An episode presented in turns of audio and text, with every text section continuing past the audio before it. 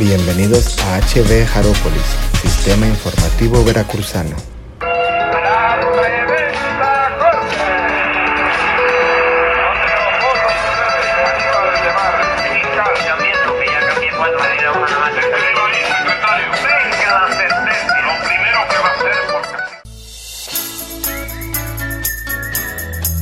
Continuamos amigos, ustedes y nosotros transmitiendo lo más valioso de México. Ese es el programa de Fundación Asir. Yo soy Iñaki Manero y te recordamos las líneas telefónicas.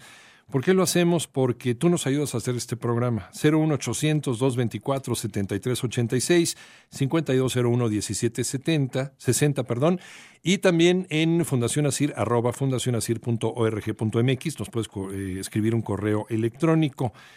Em, y nos da muchísimo gusto que de las cosas que nos han escrito, pues de repente todo ese México que nos presumes y todo lo que tú has hecho por México y cómo recuerdas a México y cómo nos ayudas a conocer nuestra historia, nos, eh, nos escribió el autor del libro del cual vamos a platicar, Veracruz 1914.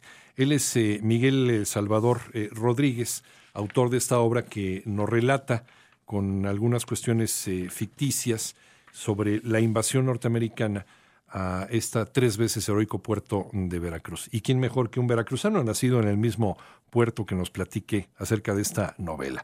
Miguel, eh, Miguel Salvador, gracias por tomar la llamada. ¿Cómo estás? No, muchísimas gracias a ustedes, Iñaki. Pues muy bien, eh, muy honrado, porque pues es importante que se hable de Veracruz, lo bueno también, que hay muchísimo, y bueno, pues eh, es Veracruz cuatro veces heroica. Así es. Y, bueno, pues es eh, en esta novela Veracruz 1914, Relatos de una infamia, pues hablamos de ese tema que poco se toca, de hecho en el centenario de este hecho histórico pues fue muy breve, mm, fue muy restringido el acceso. Y bueno, todos los veracruzanos queríamos participar de, este evento, puesto que la mayoría de la población fue la que salió a tomar las armas y a defender este pedacito que sabe sufrir y cantar. Eh, en 1914, eh, Miguel, había tensión internacional, estaba por empezar la Primera Guerra Mundial, de hecho. Estados Unidos entraría hasta ya casi al final, hasta 1917, pero pues tenía también eh, em, ambiciones en nuestro territorio que nunca dejó de, tenerlas. ¿Cómo estructuraste y cómo investigaste para poder llevar a, esta novela, ahora sí, a buen puerto? Bueno, eh, antes que nada te quiero comentar que eh, esta novela fue motivada, mi abuelo murió de 100 años, imagínate. Ajá. Era un veracruzano tlacotalpeño, era vecindado en Veracruz y me platicaba de niño los barcos, me decía cosas, el, el olor los cuerpos que los habían quemado, las balaceras, me fue llamando la atención, fui juntando información de autores veracruzanos como Justino Palomares y el maestro Antonio Salazar Páez y este José Pérez de León Popocha, cronista de la ciudad de Veracruz durante mucho tiempo. Sin embargo, ah, gracias a, esta apertura en el Internet, de repente aparecen las bitácoras y los reportes de los soldados, de los generales, por ejemplo, Gustavo Más, que no coinciden ¿no? con lo que algunos eh, testigos aseguraban.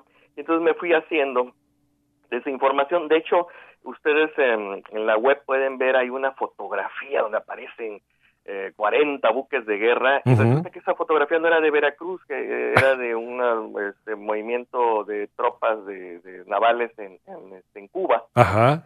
Y ya con el tiempo pues se fue aclarando eso y al final con la bitácora de un buque este, inglés, el Exet que, encontré, pues nos percatamos que nada más había tres buques de guerra americanos que, trataron de impedir la llegada de el Ipiranga que traía armas eh, compradas, fíjate, compradas a los mismos Estados Unidos de contrabando y que llegaban a, Victoriano Huerta. Entonces, este, la orden del presidente Wilson fue detengan el Ipiranga y bueno, pues, sin una declaración de guerra, un acto barbárico, pues los marines eh, norteamericanos el 21 de abril a las once y media eh, desembarcan y toman edificios públicos. Sin embargo, el, ejército mexicano, al mando del general Más en ese momento, el jefe de plaza, pues se repliega precisamente Iñaki para evitar una masacre, ¿no? Imagínate, Veracruz ya no estaba artillado como antes, San Juan de Ulúa pues ya era un mero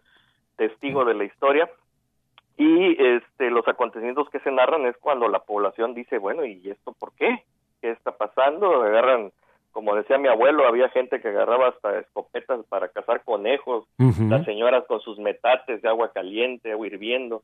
Es un es una cosa increíble que realmente fuimos documentando y pues en Veracruz 1914 lo presentamos sobre todo en esos momentos donde la tensión nuevamente empieza a surgir y pues para que sepan que los mexicanos y los veracruzanos pues siempre estamos ahí, estamos con, como dice el himno nacional mexicano, ¿no? Un soldado en cada hijo te dio.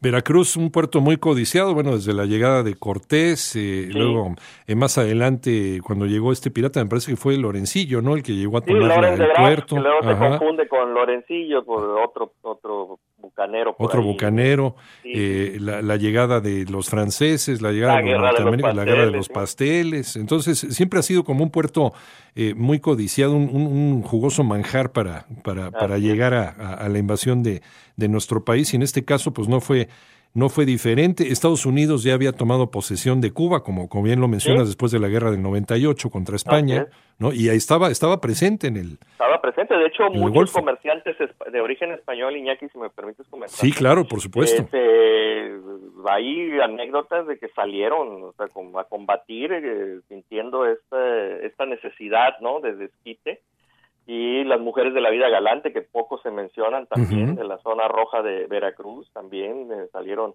a defender eh, presos políticos presos criminales normales por decirlo de alguna manera fueron liberados de las prisiones para poder ayudar a, combatir eh, pues esta invasión que insisto relatos de una infamia. Quiero decirte que traían armas poderosas, son cañones de 100 ya acorazados de 120 milímetros contra escopetas cuatas, rifles, eh, ametralladoras. No, no, no.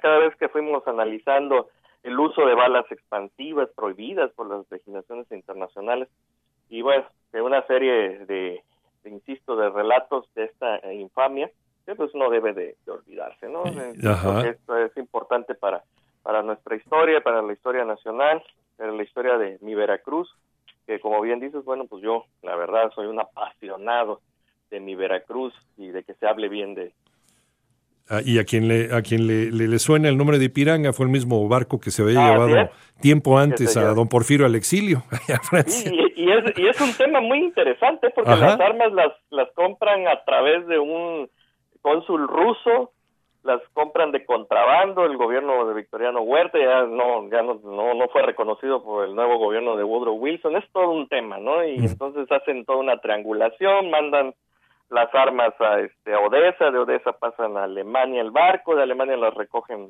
las cajas y las traen nuevamente hacia América, pero pues es donde ya se le informa al presidente Woodrow Wilson y él pues se da la orden de definitivamente evitarlas, que al final también se conoce poco de que las armas sí fueron desembarcadas en, lo que hoy es Coaxacualcos, ¿no?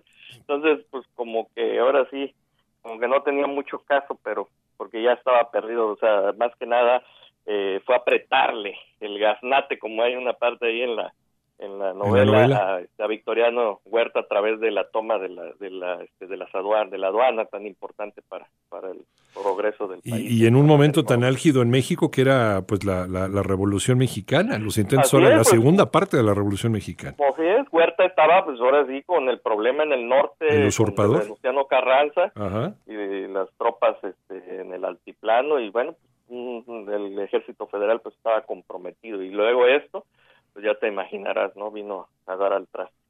La novela se llama Veracruz 1914, en donde tú incluyes desde luego hechos históricos muy bien documentados, muy bien revisados, eh, Miguel Salvador Rodríguez, y, con, con, personajes ficticios para darle ese saborcito de novela, costumbrista. Así es, un saborcito que se le pone en todas las novelas que ya he escrito acerca de Veracruz y estos temas tan apasionantes, insisto, de conocer la, la historia y Veracruz 1914 Relatos de una infamia, pues tiene todas estas versiones, hasta su versión por supuesto, de un personaje de origen norteamericano que viene en, esta, este, en estas mismas tropas. Para no revelarle mucho a nuestros radioescuchas y que puedan realmente leer la novela, ¿en dónde la pueden conseguir, eh, Miguel? En Educal, en la librería Educal, en México, está ahí se encuentra y, bueno, pues aquí en Veracruz, aquí este, la pueden encontrar en otras librerías también de prestigio. Muchas gracias por acercarte.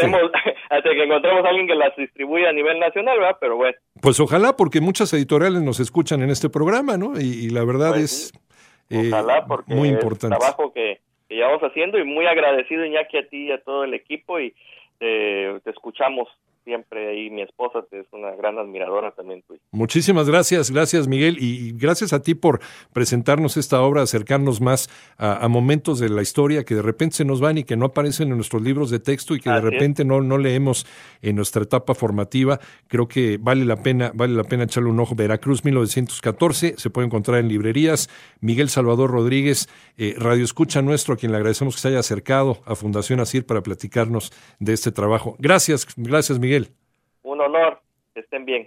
Muchas gracias. Te mandamos un abrazo, Miguel Salvador Rodríguez, y a todos los amigos del puerto de Veracruz, donde llega también este programa de Fundación Asir. Yo soy Iñaki Manero, transmitiendo lo más valioso de México, sí, allá, a la cuatro veces heroica ciudad y puerto de Veracruz. Continuamos en el programa de Fundación Asir.